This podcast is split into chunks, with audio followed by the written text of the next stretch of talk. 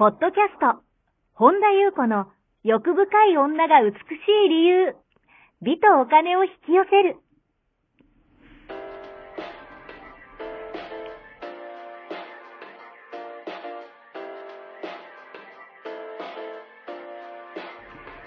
ポッドキャスト、本田優子の欲深い女が美しい理由は、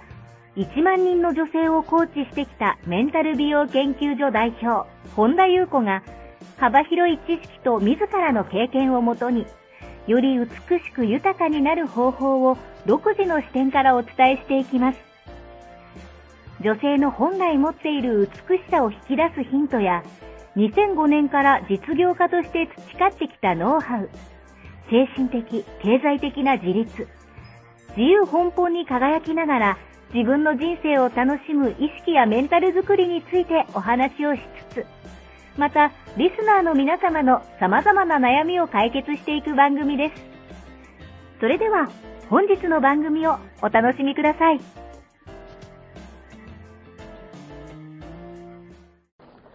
こんばんは、本田裕子です。本日もポッドキャスト、1万人の女性をコーチしてきた私、本田裕子の欲深い女が美しい理由、美とお金を引き寄せるの番組をスタートします。本日もこの番組はアシスタントのナッチと一緒に進めてまいります。ではナッチ本日もよろしくお願いします。よろしくお願いします。はい、今日はどのようなお便りが届いてますか？はい。ゆうこさんはじめまして。以前からゆうこさんのインスタを拝見させていただいています。すごく共感できるところがたくさんあり、勉強になっています。そしてつい最近、大切な人との別れ、遠くへ行ってしまうがあり、また色々と考えることがありました。ゆうこさんの YouTube の中で、心にストンと落とせるものがありました。言い方が下手ですいません。すごく辛かったことがフランクに感じられるようになったんです。と、こんな感じで日々心の勉強になっています。ありがとうございます。と、前向きが長くなってしまいましたが、考えてもわからないことがあります。この場合、どのような気持ち、感情で乗り切れば良いのか教えていただきたくメールしました。とても幸せな家庭なのですが、その旦那さんに魅力を感じられなくなった場合、どのような行動がベストなのでしょうか？自分の心に正直に別れることがベストなのでしょうか？自分の心に、あ、そして子供がいる場合、子供が成人になるまで我慢するという話も聞きますが、それは higher self を押し殺しているということになるのでしょうか？わがままはどこまで出していいのかとわがままの定義がわかりません。時間がある時でも良いのでお返事くだされば嬉しいです。という内容です。はい。ありがとうございます。インスタと YouTube を見てくださっていて、すごく辛かったことがフランクに感じれるって、すごい素敵なことですよね。ちょっと前のね、ポッドキャストでもこう、フランクに感じれる、ニュートラルに感じれるのが一番シフトが早いという話をしたんですけれども、素敵なシェアをありがとうございます。なんかね、離婚についてと、あの、まあ、子供の、がいるので我慢するっていう話と、あと、この方以外にも、ちょっと離婚についてのご相談が、ちょっと前に私 YouTube でそのようなお話をしたのもあるのかなと思うんですけど、あの、LINE の方にもいただいていてですね、あの、ちょっと思うことをお話、あの、あくまでも私のフィルターですけども、お話をしたいと思います。いくつかの視点からしたいんですけど、あの、いろいろね、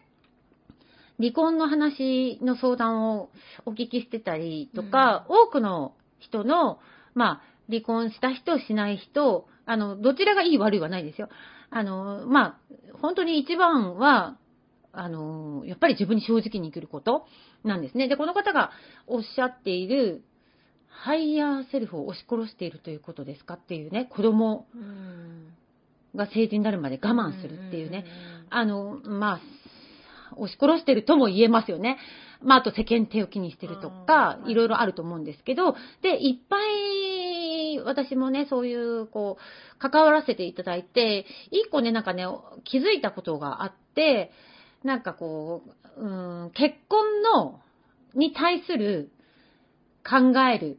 時と、離婚に対する考える時の、うん。あの、視点うん。が、たくさんの人を見てきて違うなってことに気づいたんですよ。あの、結婚も離婚も、まあもちろん幸せにフォーカスをしてますよね。あの、どういうことかというと、結婚、あの、一概全ての人ではないです。多くの人はっていう、ちょっとくくりでお話しさせていただくんですけど、あの、結婚するときって、多くの人は結婚することが幸せ。うんうんうんうんで、離婚は、うん、自分を幸せにすることが幸せ。はいはい。ああ、なるほど。わかります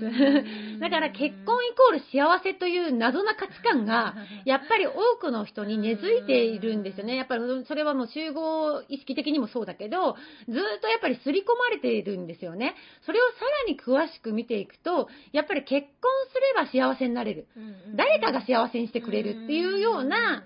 あの、もちろん無意識ですよ。そういう要素が実は潜んでいる方がすごく多い。もちろん全てじゃないです。あの、傾向としてね。うんうんうん、だからなんとなく、結婚っていうイメージが、こう、男性はあなたを幸せにします。相手を幸せにします。女性は相手に幸せにしてもらう。幸せにしてくださいみたいな。っていう、こう、観念みたいなのが、こう、無意識的に多い方が多いなっていうね。だから、男性もこう、勝手に背負い込み、女性は、なんか幸せを相手に委ねるみたいな。そういう要素が強く出やすい。もちろん全ての人じゃないけど。いっぱい私は見てきてそう思ったの。一方で離婚っていうのは、離婚っていう言葉だけを取ると、まあ私はね、全然マイナスに思わないんですけど、一般的にやっぱマイナスに思う方、印象を思う方って多いんですよ、やっぱり。で、離婚がよぎるとき、頭をよぎるとき、私、離婚したいかなこの人と離婚したいかなっていう時っていうのは、やっぱり現状の結婚生活に満足できてない時とか、まあ現状のもう結婚生活が嫌になってる時とか、やっぱり相手に魅力を感じない、一緒にやっぱ生活するのが辛いとか、結婚生活がもう満足してないってことですよね。つまり、もっと素敵な生活をしたい。今のこの窮屈な状態から解放されたいっていう、そのためにはどうしたらいいかって考えている状態ですよね。これって、漠然ではあるけども、自分が自分を幸せにすることにフォーカスをしているっていうことなんですね。だから結婚を考えている時よりも、離婚を考えている時の方が、実は自分の幸せを真剣に考え始めてる。もしかするとですよ、人生で初めて、え、自分の幸せって何だろう？って、これまでのいろんな価値観を外して考えている時なのかもしれないってことなんですよ。えー、まあそんな風に考えるとね、まあもちろんこれは人によって、もちろん夫婦によってだけど、もしかしたら自分の人生はその離婚したいって思ったところからが本当の意味でのスタート。あの、もっと言うと正確に言うと、この人無理って思ったところからがスタートなんじゃないかなっていう見方もできるなってことなんですね。だからこの既存の価値観に囚われない幸せにフォーカスをし始めた。本当に自分の幸せなんだろう。自分が自分を幸せにする。その誰かに幸せにしてもらうんじゃなくてっていうね、あの、いうふうにフォーカスをし始めた時なんじゃないかなと思うんですね。うん、で、あのー、で、あの、一つ、そうですね、まあ、いっぱい離婚のね、ご相談、この方もそうですけど、あの、いきなり離婚っていうね、選択肢に行く前に、その間にある、こう、幸せをつかみ取る、チャンスに、あの、貪欲にまず目を向けて、見てほしいなってまず思うんですね。だからこう、人によっては、本当にしたいのは離婚じゃない方もいるし、あの、むしろ離婚はしたくないのかもしれないよって風に思う人もいるんですよ、やっぱり私が見てると。もちろん、あ、離婚した方がいいねっていう人もいるんですよ。だからそれはやっぱり人によってなので、あの、その人によって、やっぱりケースバイケースなんですけど、で、あの、やっぱり子供がいるからっていうお話もね、やっぱりすごくされる方多いんですけど、だからその、このまま我慢を続けるか、離婚するかの2択になってる人が多いんですよ。あ、はいはい。だその2択をやめてみる。なるほど。なんかもう二者択一みたいな、になってる方が多いんですよ。だから、なんかこう、子供がいるから離婚できないって、まあ私は子供の体験者として 言わせていただくと、やっぱり子供のせいにしてるだけなんですよね。言い方を変えたら、じゃあ子供さえいなければ離婚してるのにって言ってることと同じなので、それをさらに言い換えると、あなたがいるから私は離婚できない、あなたがいるから私は幸せになれない。あなたがいるから私は我慢しなければいけない、ことにもなるんですよ。いや、そこまで言ってないって声は聞こえてきそうですけど、でも、あの、そう言って子供を無意識的に責めてる状態になってるって話なんですよね。これって子供にしてみたら本当に超いい迷惑で、私はその子供の立場を経験したことがあるので、あのー、なんだろうな、お母さんが、例えばお父さんのことを、例えばお父さんがお母さんのことを、もう嫌だから、もう無理だから、離婚したいってだけなのに、なんか世間の顔色とか、まあ、経済的なこととか、なんかこう気にして離婚できないだけなのに、なんか、こう、誰かに例えばね、じゃあ、あの、頼るのを恥ずかしがってるだけとか、子供の変化を引き受ける勇気がない、覚悟がない、それによって子供がどう変わるか、を、それを、その覚悟がないから離婚できないだけなのに、それを全部子供のせいにしてる。さらには子供に、自分の子供には嘘つくのやめなさいとかって言ってるけど自分が嘘ついてたりするっていう。子供はね、親の言うことを聞いてるんじゃなくて、親の背中を見てるんですよ。で、子供にね、あの、何々ちゃん、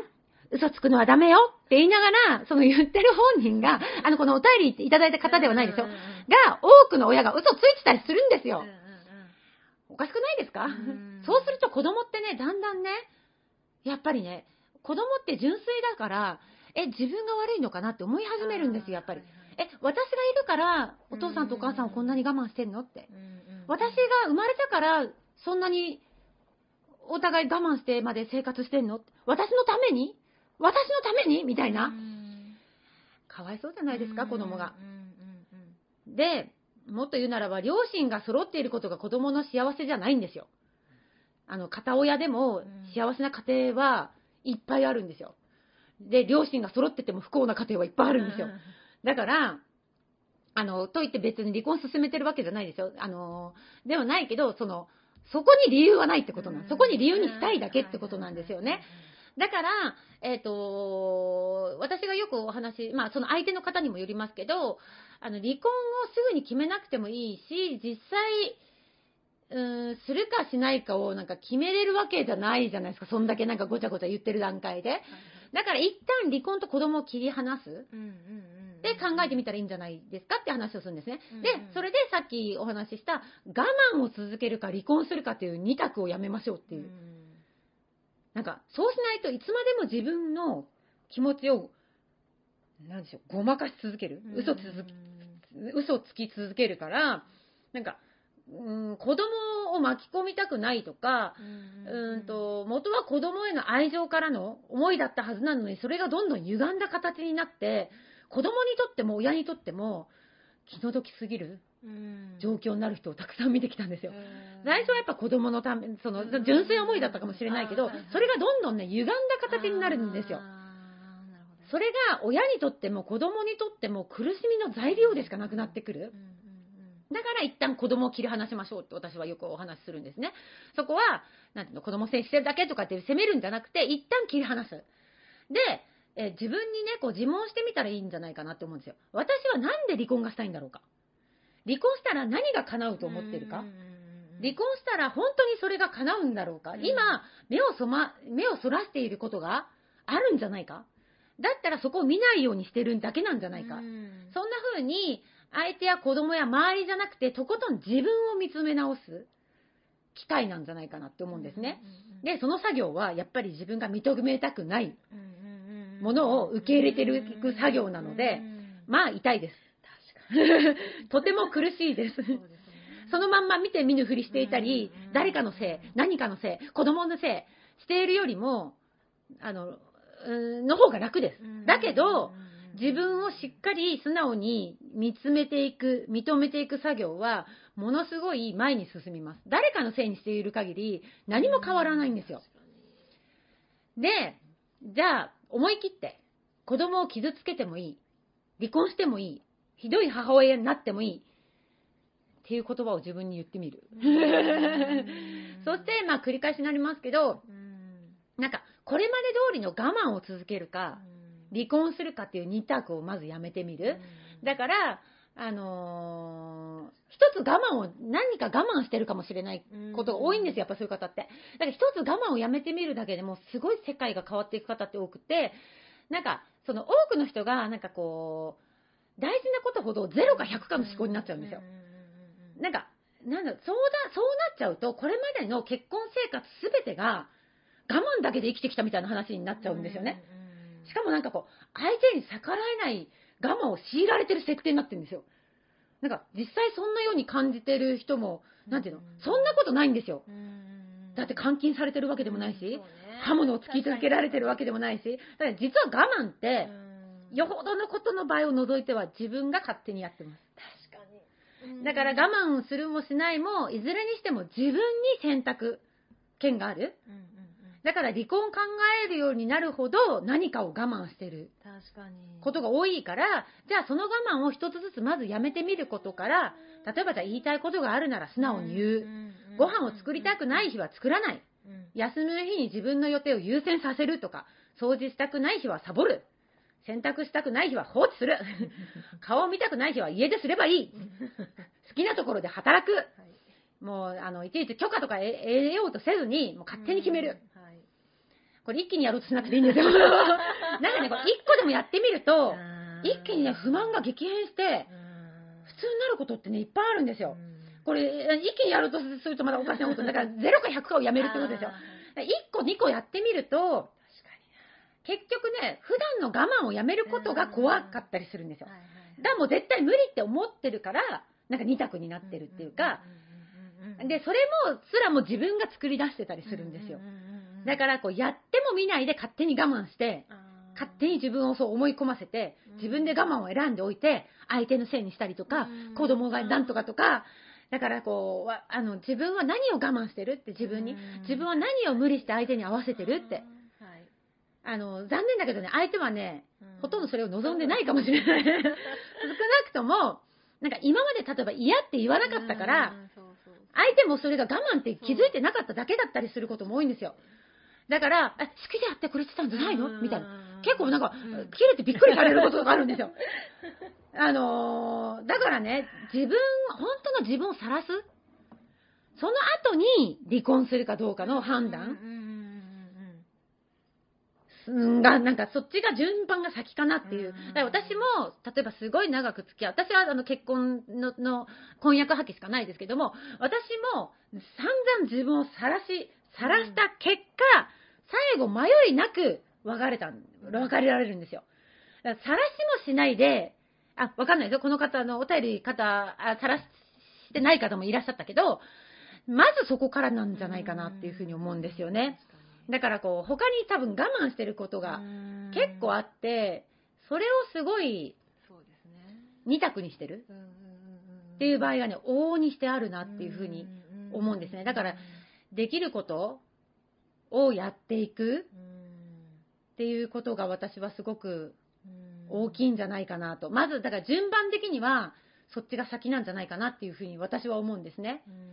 そしてですね、またわがままの定義が出ましたね。あの、だからわがままなんかもしかするとね、これ私の、あのー解釈でしかないですけど、わがままをどこまで出していいのか、わがままの定義がありませんってことは何かを我慢してませんか？この文章。だってわがままどどこ、なんかわがままをどこまで出していいかわかんないでしょ？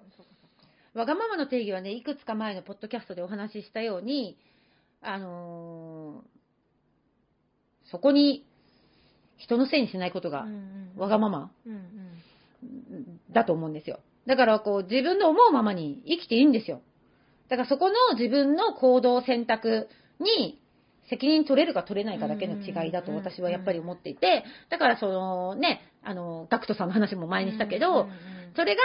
どういう形の結果になろうと、なろうとして、誰から批判されようとしても、それを受け入れる覚悟ですよね。それでも自分はこの思いだったんだっていう、なんかこう、腹のくくり？また武士に戻るんですけど、それが、だからなんかこう、やっぱ縛ってるの自分なんですよね。と思うんですよ。だから、もちろんね、人によっては離婚した方がいい場合もあります。だから、離婚を進めてるわけでも、離婚を止めてるわけでもないけど、やることやって自分を晒して、もう、た例えば、もう無理だっていうところに来た時で、その間に、これは子供のあれとかね、これが若者なんじゃないかとかっていう前に、まず自分を晒してみる。うんうんうんうんうん確かにが先かなと。うん思います。そうですね。身に詰まります。身に詰まされる？身につまされる。我慢タイプのあれだから。そうそうそう。だから我慢は、自分で勝手にしてるだけなんですそうなんですよね。そうで相手には一切伝わってないんですよ。そうそう、伝わって相手はなんか、なんかそれがいい、良かれと思ってやってくれてるそこでなんかキレられても我慢してたって言われても、えーみたいな。ポカーンってされて、ええ、嘘みたいな。我慢してたの？みたいな。そうそうそう、言ってくれよ、みたいな。そうそう、いや、そうそう、本当に、本当に言ってくれよなんですよ。だから、出してみる。もう分かんないですよ、我慢してるか。でも、多分、どこまでがわがままか分かんないって言ってる時点で、何かしら我慢してるんじゃないか。自分に、あの、痛い作業だけど、うん自分と向き合う。それが外側の何かのせい、旦那のせい、子供のなんかとかじゃなくって、自分の内側に、ちょっと痛い作業だけど、はいそこ抜けるとすごい軽やかになるから。確かに。向き合ってみる。うーん。ってことがね、一番の早道かなって思います。うんうんうんうん以上でございます。はい、ありがとうございます。この番組では皆様からのご質問ご感想をお待ちしております。本田裕子のホームページ、ゆうこほんだ .com までお寄せください。また、YouTube チャンネルもやっています。マリンズルーム本田裕子オフィシャルチャンネルもぜひご覧ください。また、この度、LINE 公式も始めましたので、オフィシャルサイトをご覧いただき、そちらからご登録ください。ご登録いただきましたすべての方に、有料級のシークレット動画を無料でプレゼントいたします。ポッドキャストへのお便りもこちらの LINE 公式へお送りください。なお、セッションの申し込み以外のお問い合わせには個別のご返信はいたしかねますのでご了承ください。はい。本日も最後までお聞きくださり、ありがとうございました。また次回お会いしましょう。